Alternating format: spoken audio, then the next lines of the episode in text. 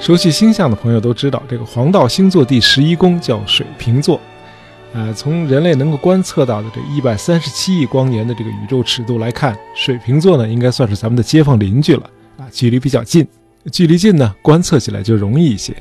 这不，美国这个宇航局的科学家们前些天就宣布，他们在距离地球大约四十光年的地方发现了七颗围绕着他们自己的恒星，也就是太阳，他们自己的太阳啊旋转的这个系外星系。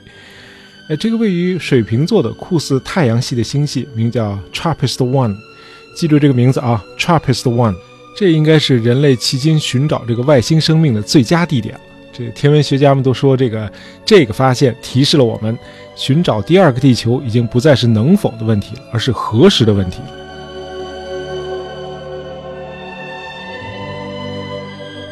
这个新发现的这七颗行星的直径呢，都和咱们地球差不多大，极可能都是岩石行星，就是 rocky planets。大伙知道，这个即便是咱们太阳系的八颗行星中，也只有四颗是岩石行星。它们是水星、金星、地球和火星，就是说这四颗你是可以在上面脚踏实地的。当然，这个水星和金星呢，就是请你去登陆，呃，你也不会同意的，因为上面温度太高，一上去就把你给烧焦了。那火星以外的这个木星、土星、天王星和海王星都是气体行星，叫 gassy planets，都是气儿。那这样看来，这个发现这个水瓶座的这个 TRAPPIST One 真是可以算中了头彩了。因为这个世界天文学界迄今发现的三千五百多颗太阳系以外的这个行星呢，绝大多数都是单个围绕着自己的恒星旋转的，没有其他小伙伴，而且在它们中间，这个岩石行星也很少。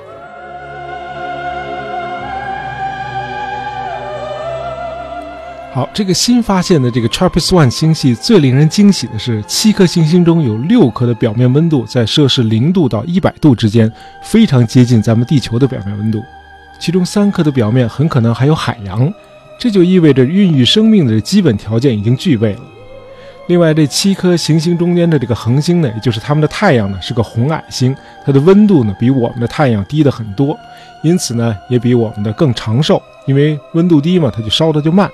好嘛，这等于是发现了一个拥有六七个地球的新的太阳系，那还等什么？咱赶紧过去看看吧。哎，这个还真别急。虽然说是咱们太阳系的街坊邻居，但是那也是相对而言，因为 TRAPPIST-1 星系距离我们毕竟还有四十光年远。啊，大伙知道这个一光年就是光在一年里走的距离，那四十光年是个什么概念呢？对呀，假如这个 TRAPPIST-1 星系上有一颗行星上有智慧生物，他们用这个高倍的天文望远镜来看我们，他们看到的不是地球现在的样子。他们看到的是我们四十年前的样子。What？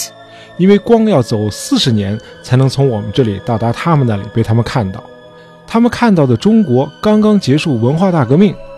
街上没什么汽车，满街都是穿着蓝色中山装、骑着自行车和步行的人。这个时候的中国的最高领导人呢，叫华国锋；美国的总统叫卡特。那时候当然也没有什么大爷杂货铺了啊，因为大爷那会儿还在上小学呢。哎，就是说这四十光年还真是挺远的。离咱们太阳系最近的恒星呢，叫半人马座的比邻星，四光年。你听着是个个位数哈，但实际上这个距离也不近。假设在孔子生活的春秋时代，也就是两千五百多年以前，孔圣人一按电钮，朝着半人马座发射一艘宇宙飞船，那么从现在算，这艘飞船还得再飞两万八千多年才能飞到。Oh no！哎，四光年也非常非常远。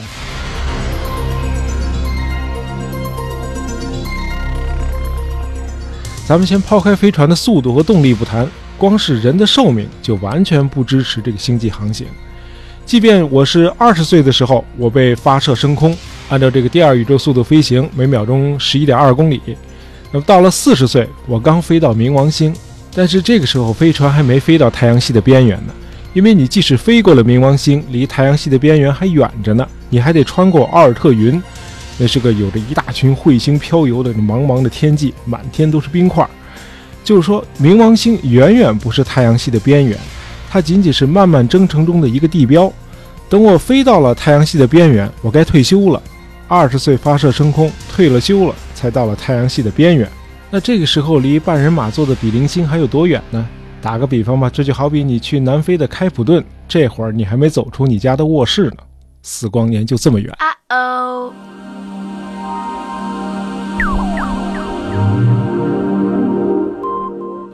照这么说，这个星际航行现在是，将来也只能是个梦想了。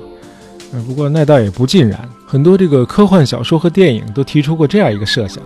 在宇宙飞船发射之前，让这个宇航员就进入各自的这个 hibernation pod，就是所谓的休眠舱，在这里通过药物和环境控制，让人进入一种假死的状态。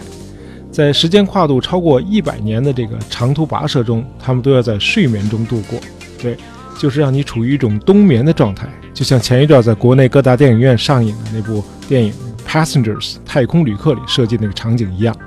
令人振奋的是，这种科幻冬眠技术虽然在整体上看还显得遥不可及，但是在很多层面上已经立足于今天的现实了。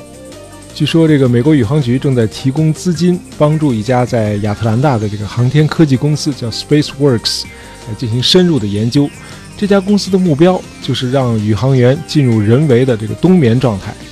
度过这种类似电影《这个太空旅客》里那种星际旅行。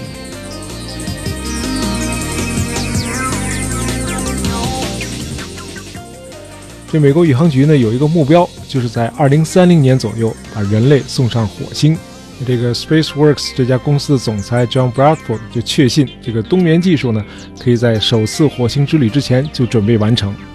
先一步步来吧，先登陆离咱们地球最近的行星火星。大伙知道，这个上帝他老人家创造咱们人类呢，是要咱们老老实实的在地球上待着，不是为了让咱们去太空旅游的。你非不听话，那你就得自己想点办法了。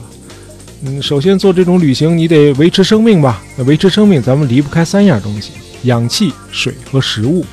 可是，在茫茫的太空里，这三样东西全都没有。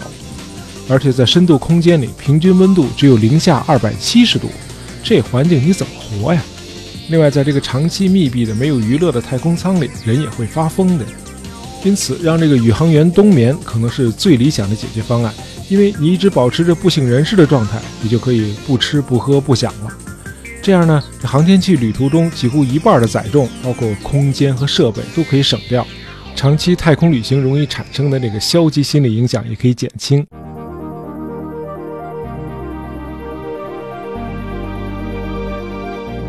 目前，这个人类在休眠的状态下生存的记录是十四天，这点时间去火星肯定是不够的。呃，为了抵达这颗红色星球，这宇航员至少需要沉睡比十四天多十几倍的时间。以咱们人类目前这个火箭技术，基本上还是靠液态的氢氧氮这类化学燃料作为动力。那么，在地球和火星之间五千五百多万公里飞行，怎么也得飞六到九个月。刚才提到的那个航天科技公司 SpaceWorks。哎，他们就相信，他们未来能用这个医学上常用的低体温疗法，使人类进入像熊一样长期冬眠状态。大家知道，在这个野生环境里头，有几种熊是可以连续睡六个月，而且完全不会醒来。一旦真的进入了这样的冬眠，太空航行就容易多了。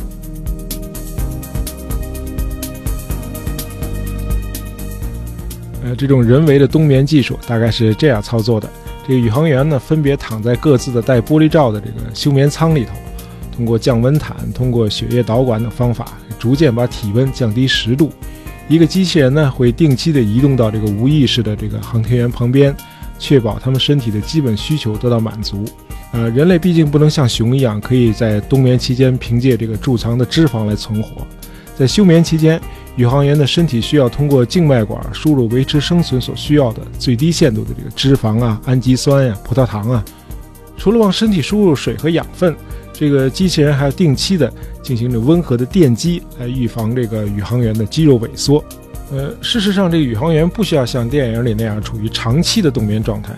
他们可以交错的方式进行，比如冬眠两周后清醒过来，恢复几天后再次冬眠，并且不断的重复这个循环。只要确保随时有一名航天员清醒着，醒来的航天员可以用一两天时间来确保设备工作正常，并且保持与地球实时联络。这样看来呢，这个星际航行在未来也并不是完全遥不可及的。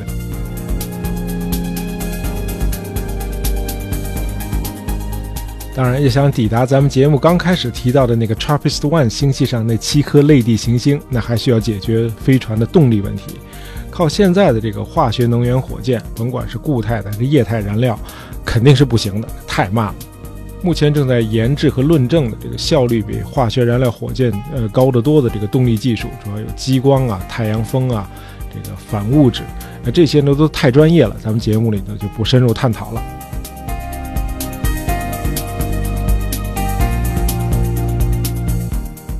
刚才说到这个外星人，要是从那几颗类地行星上用高倍望远镜看咱们地球，他们只能看到四十年前，也就是一九七七年的地球。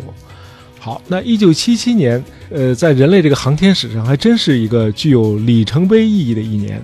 这一年，人类发射了两个姊妹探测器“旅行者一号”和“旅行者二号”，他们都携带一张特殊的镀金唱盘，叫“地球之音”，这上面录制了有关人类的各种音像信息。有六十个语种的向外星人的问候语，包括咱们中文，呃，三十五种自然界的声音，二十七首古典名曲。这名曲中既有这个古筝演奏的《高山流水》，也有莫扎特这个《魔笛》里头著名唱段《夜后咏叹调》。旅行者二号的主要任务是探测太阳系的周边环境。旅行者一号呢，据说已经飞出了太阳系，即便是它携带的这个核动力电池已经耗尽了，它也会靠着惯性继续飞行。因为太空中没有空气阻力和摩擦力，它就会一直这样飞下去。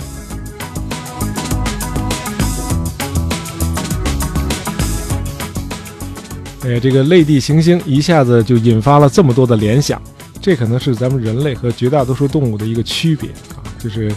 地球上大多数动物都会偶尔的看一眼这个璀璨的星空，但是只有咱们人类会联想这么多。好，今天的节目就到这里。呃，喜欢大爷杂货铺的朋友，别忘了订阅我们的专辑，这样就不会错过我们的新节目了。感谢大家收听，咱们下期再见。